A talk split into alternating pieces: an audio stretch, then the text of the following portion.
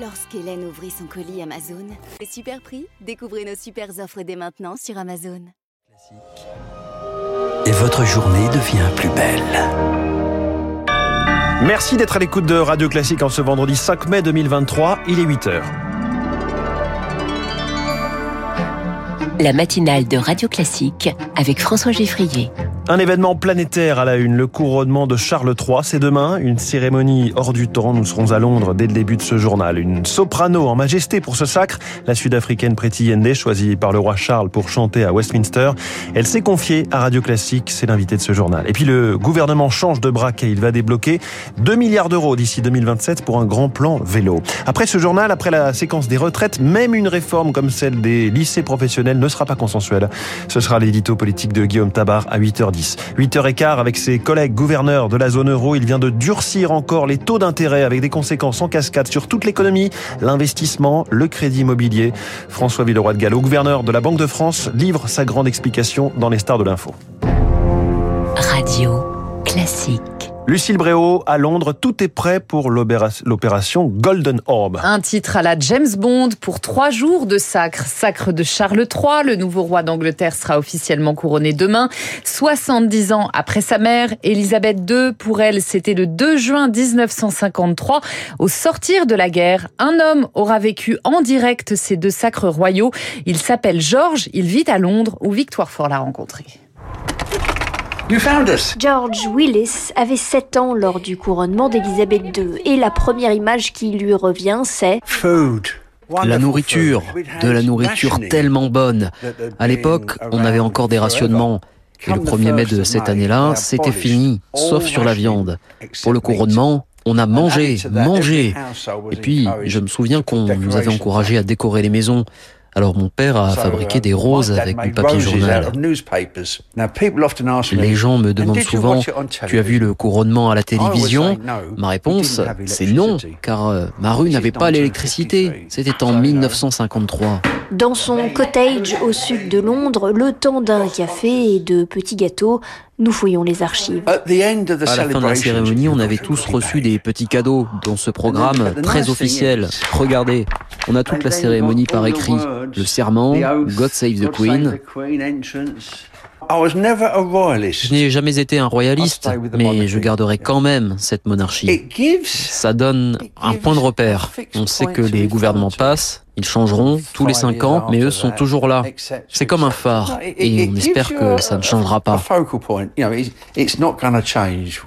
70 ans plus tard, il regardera le couronnement avec son club, son association des anciens fonctionnaires britanniques. Victoire Fort, envoyé spécial de Radio Classique au Royaume-Uni pour suivre ce couronnement. Trois jours de célébration qui commence aujourd'hui par une grande réception offerte par Buckingham aux dirigeants de la planète.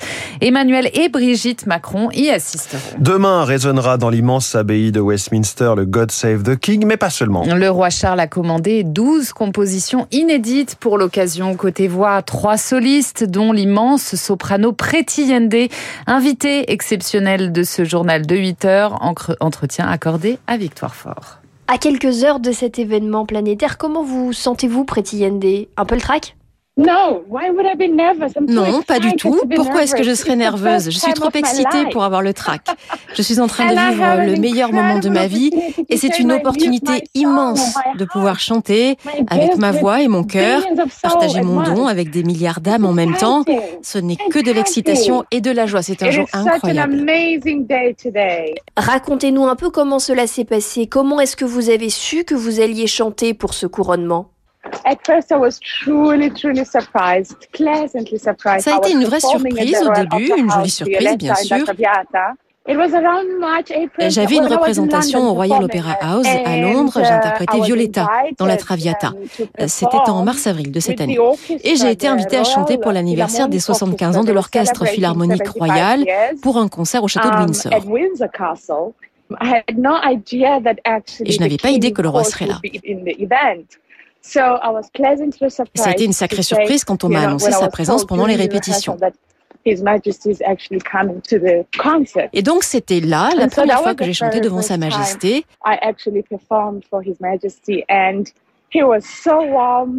Il a été tellement chaleureux, plein de compliments, et maintenant je peux dire que c'était finalement une audition.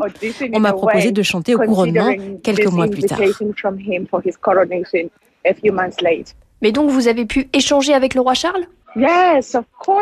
Mais oui, je lui ai même serré la main, on a pris une photo. Il était très joyeux, il a fait des tas de compliments sur ma voix, c'était extraordinaire. On m'avait dit que le roi Charles était un mélomane, un amateur de musique classique. Il est lié à beaucoup d'organisations de promotion de l'opéra et de la musique en général.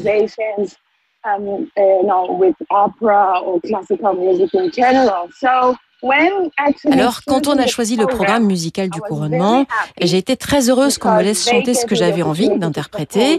Et ensemble, on a travaillé sur un programme absolument magnifique, mais je ne peux pas trop en dire car le palais va le dévoiler.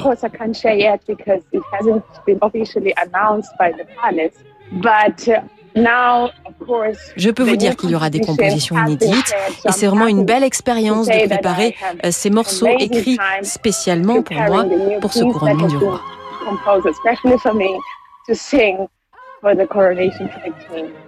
Bien sûr, la couronne garde beaucoup d'éléments de surprise, mais est-ce que au moins vous pouvez nous donner des indices? Combien de morceaux allez-vous interpréter? Non, même ça, je ne peux rien vous dire, mais j'ai vraiment oh, hâte. Je suis très excitée, vraiment, car c'est la seule chose que je puisse vous dire. Merci beaucoup, Pretty Yende.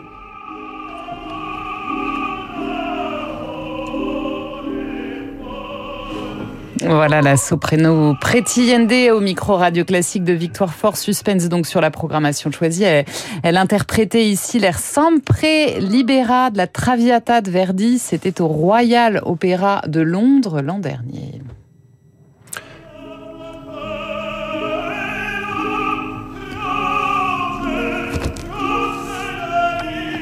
Bon, ici, c'est pas Pretty c'est son partenaire de scène qui chante depuis les coulisses. On l'entend un petit peu de loin dans cette Traviata de Verdi. Victoire Fort, en tout cas, l'envoyé spécial de Radio Classique, on retrouvera en direct de Londres à 8h40. Franck Ferrand euh, consacre ce matin son émission. Franck Ferrand raconte à la grand-mère maternelle de Charles, Elizabeth Bowes Lyon, surnommée Queen Mum. Radio Classique, il est 8h07. Lucille, dans le reste de l'actualité, la colère des médecins libéraux. 26,50 euros, c'est ce qu'il faudra débourser pour aller chez le médecin à partir de l'automne prochain. Une hausse d'un euro cinquante en deçà des 30 euros réclamés par les soignants, un mépris pour certains généralistes qui ont donc décidé de, passer en force en facturant un supplément de 5 euros non remboursé aux patients. Décision d'abord symbolique, prévient Jean-Paul Hamon, président d'honneur de la Fédération des médecins de France. On a le soutien des patients et on connaît les gens qui sont économiquement faibles. Moi, j'attends surtout euh, une généralisation de cette pratique pour obliger le gouvernement à réagir. Il faut dire que ça, c'est un gouvernement qui considère que les médecins généralistes sont des, des gens qui sont taillables et corvéables à merci et particulièrement dociles pour accepter des mesures contraignantes et accepter de supporter ce mépris dont l'illustration a été cet euro 50 qu'on donne après sept ans de non-revalorisation. Et rien n'est fait pour redonner l'attractivité. Je suis désespéré de voir à quel point le gouvernement est en train de désespérer les jeunes médecins de s'installer. Propos recueillis par Rémi Pfister. Le gouvernement investit dans le vélo 2 milliards d'euros d'ici 2027 avec un grand plan à l'appui pour aider les Français à s'équiper et développer les pistes cyclables. Les disparités sont encore très fortes entre les territoires. Olivier Schneider préside la Fédération française des usagers de la bicyclette. Et pour lui, c'est clair, le vélo se développe surtout dans les grandes métropoles.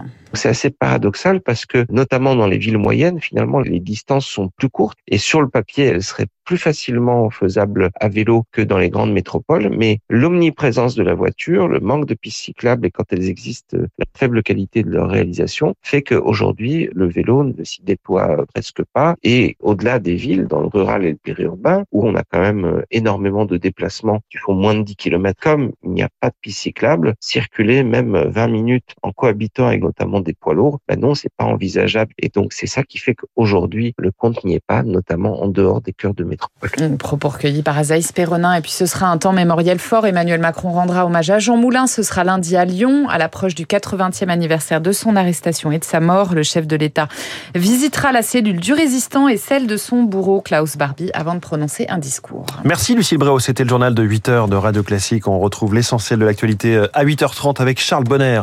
Il est 8h09. Dans un instant, l'édito politique de Guillaume Tabar autour des réformes plus douces que la réforme des retraites, mais tout aussi compliquées à faire passer à cause de la réforme des retraites. Puis cette question, le taux du livret A doit-il augmenter? L'homme qui a la main sur cette question, c'est François Villeroy de Gallo, le gouverneur de la Banque de France. Il est la star de l'info ce matin sur Radio.